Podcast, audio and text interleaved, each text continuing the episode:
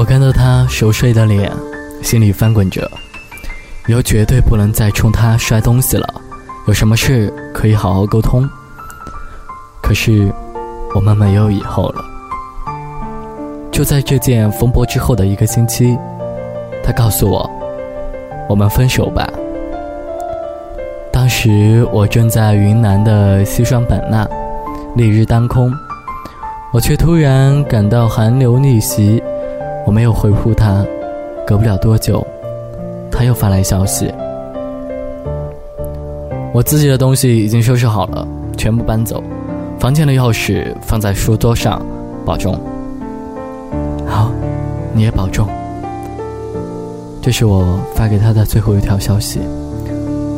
随后，我就把他的所有方式删掉、拉黑，一个人就这样彻底消失了。至此，我跟他在一起半年有余。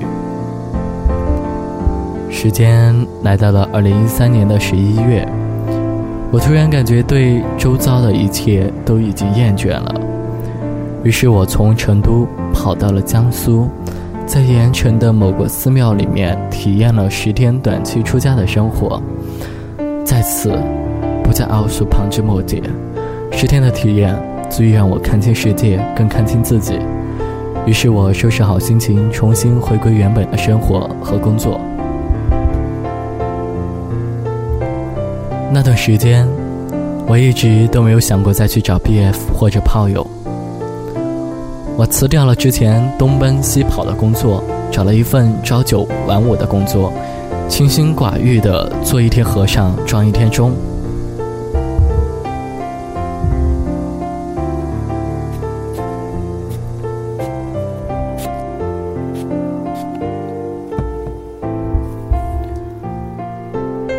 时间就这样一不小心溜到了二零一四年四月，我认识了 Q，他是我的第三任 BF。如果还有坚持听到这里的话，我想说，你的坚持值得听这段荒唐、离谱和不堪回首的故事。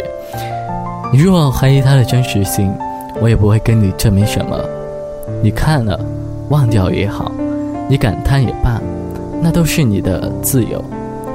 我跟 Q 在一起的时间不到四个月，在这四个月里，我经历的事情远远超过了一些五年、十年的伴侣所经历的。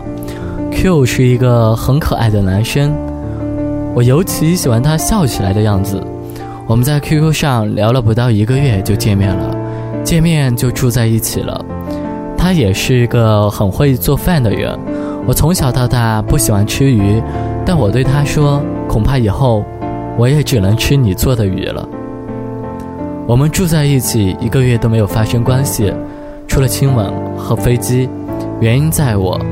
我不想重蹈约炮的覆辙，我也能理解。在头一个月里，我们就像老夫老妻一样，一起去菜市场买菜，买好后回家他做菜，我淘米，当然最后也是我来洗碗。我们也一起去看电影、压马路，逛遍了成都的大街小巷。我以为日子就这样风淡的过去了，直到某一天。我在我的电脑上发现了他跟别的网友视频飞机的聊天记录。那天我没有发火，我几乎是心平气和的在跟他沟通。你到底是怎么想的？如果你觉得我们现在这样不合适的话，就分了吧。他眼泪汪汪的盯着我，最后只说出一句：“我不分，我要我们好好的。”我毫无防备的心软了。可是那以后。我对他起了戒心，他的手机一响，不管是电话还是微信，我都会很 care。他每次回完电话或者微信，我都会问那是谁。有时候他也会被问烦，我们又免不了一场小吵。这样的小规模吵架，总会在我主动退步或者他什么也不说，把嘴巴凑上来就亲我而结束。有时候我也受不了自己这样整天疑神疑鬼的，于是我更加疑神疑鬼的做了一件不应该做的事情。我用小号 QQ 试探他，没想到这招让他很快就上钩了。而且迫不及待的想要见那个根本不存在的网友。最后，我也没有隐瞒他，当着他的面把聊天记录甩给他看。看完以后，他沉默了。那晚我没有骂他，我甚至没有跟他说一句话。我离开了房间，去我同学家里住了。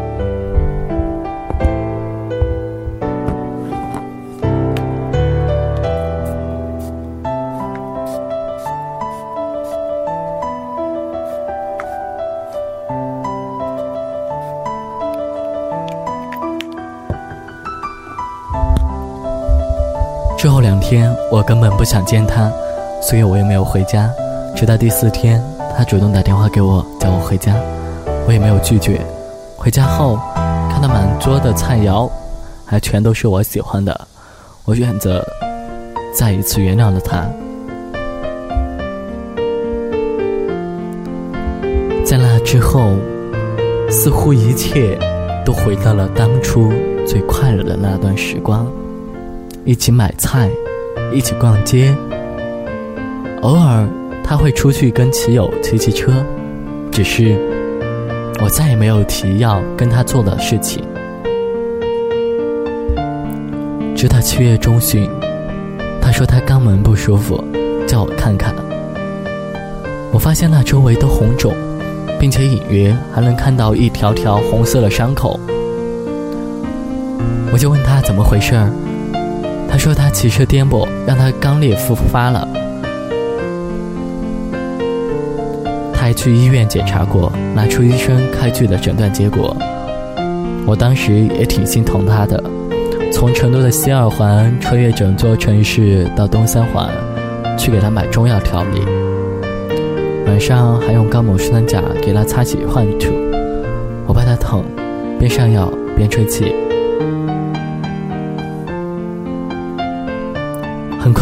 口没那么红了，在慢慢愈合。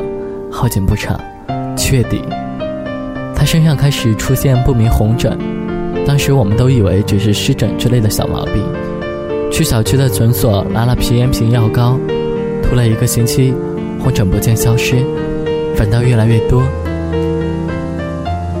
于是他就去传染病院抽血检查，诊断结果我是在二零一四年八月二号才知道的。他感染了梅毒，还有 HIV。我拿着诊断单，愣了很久，胸口闷得慌。我突然一把抱住他，哭得有稀里哗啦的，而且哭了很久，边哭边念叨：“你还那么年轻，你的爸爸该怎么办？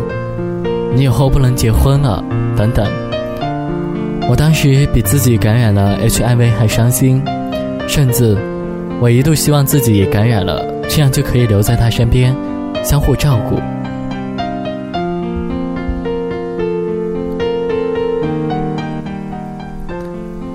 那天下午，我哭了很久，眼泪哭干了，我还在哭，绝望从喉咙里不断溢出。我一直紧紧的抱着他，他在流眼泪，但没有哭出声。我用手擦拭着他的眼泪。从那一刻开始，我原谅了他之前所做的一切。跟 HIV 比起来，背叛又算得了什么？也是从那一刻，我才明白，原来我爱他，爱得那么深。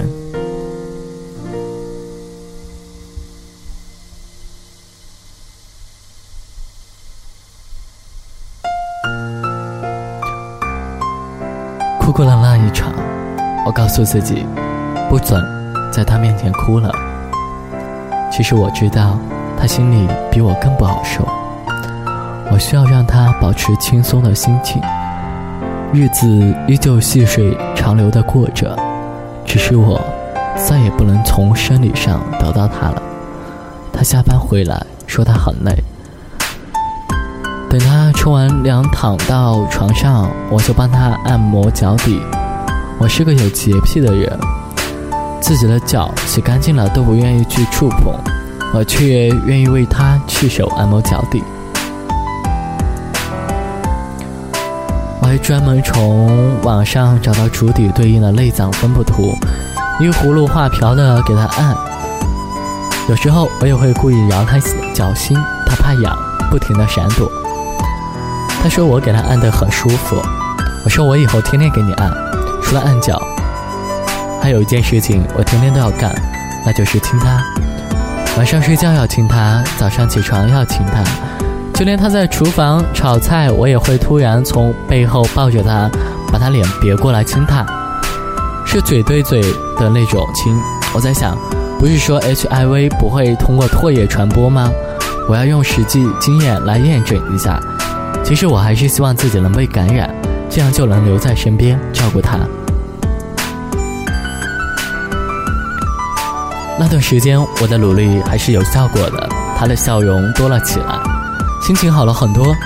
我决定做一件事，想带着他去我老家去老县城，老家县城去玩，让他看看我从小生活的地方，认识一下我的家人。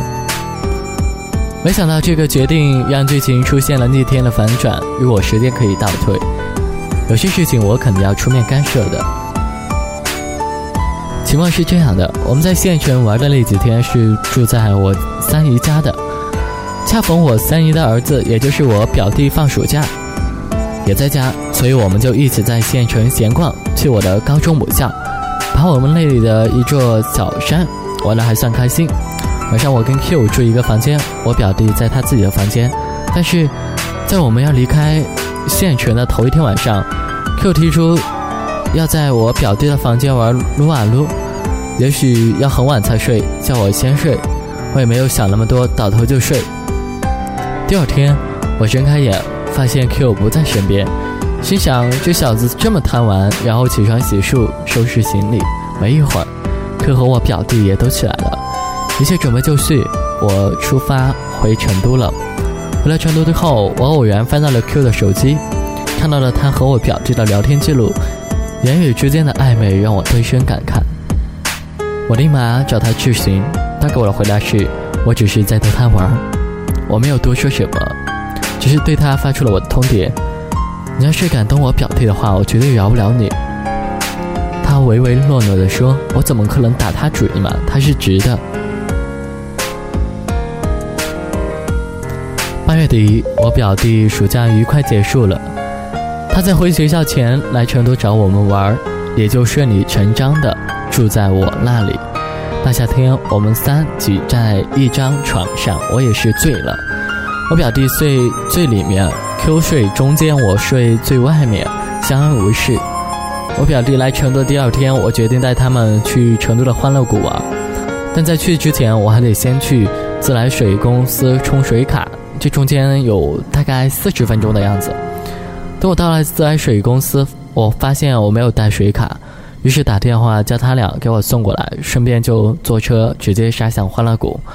我们在欢乐谷玩得十分开心，Q 和表弟还去做了我不敢做的天旋地转。只是当时我觉得我跟 Q 在拍照的时候，他看起来心事重重，我也没有多想，以为他只是触景伤情而已。在欢乐谷玩的第二天，我表弟就要离开成都回学校了。那天早早晨呢，Q 叫我出去给他买买早餐，我心里相当不情愿的，也说不出个所以然。但最后我还是答应出去买早餐了。在出门之前，我假装把手机放在床头柜上充电，并且把录音功能打开。从我离开房间到我重新回到房间，这段时间我一辈子都记得。十四分十秒，我把早餐递给他们，就躲到安静的洗手间，戴上耳机听录音。呵呵，还真的有收获。我听到的明显是亲嘴的声音。我当即冲进房间，把 Q 叫到了客厅，并警告我表弟，没事就待在房间，别出来。我在客厅对 Q 大吼：“你们在我出去买早餐的时候做了什么？”Q 装出一脸茫然，没做什么。你确定我这里有录音？我晃了晃我的手机，Q 明显变了表情。我们只是抱了一下，Q 胆怯地说。这时我表弟走出房间，我也大声地质问他：“你跟做了什么？”我们抱在一起亲了。我表弟的表情看起来没想隐瞒我。我当时真的是怒发冲冠，我对着我表弟吼：“我今天就告诉你，我是同志，他是我的 BF。”表弟明显震惊了。他的嘴角开始抽搐，我趁热打铁的问：“那晚你县城你们在一起干了什么？表弟声音有些颤抖。我们在一起做了，我进去了。在我完全失去理智前，我想问我表弟戴套没有。这时 Q 在旁边使眼色，想要我表弟说戴了套，但我表弟还是说了实话，没有。我想都没想到，表弟面前就给了他一耳光，重重的一耳光。表弟有点懵了，他冲我吼：“我又不知道他是你的 BF。”我告诉你，你现在犯了错，可能会把你一辈子都毁了，比我这辈子是同志还要严重。你根本没有翻身的机会。我势不可遏的去的。Q 上前想来拉我，我转身就是一巴掌，比表弟那掌还要重。但是他脸上就红了，他也没有哭，只是一个劲儿的说：“对不起，对不起，对不起，我错了。”我哪里还能听他说话？我只顾自己吼道：“你给我滚！我再也不想看到你了，滚！”我踢翻了客厅的茶几，接着吼：“我他妈再也不想回到成都了！”我已经明显带着哭腔在嘶吼。把 Q 赶走之后，我冷静下来，和表弟坐在客厅。我问他：“你们做了几次？”表弟说：“两次。”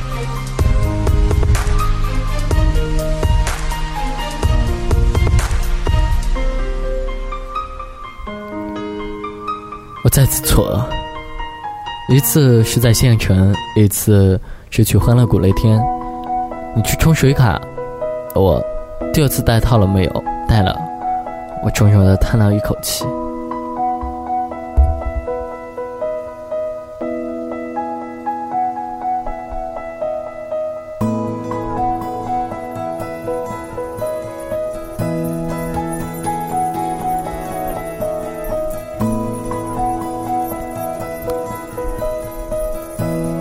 故事就差不多讲到这里了吧？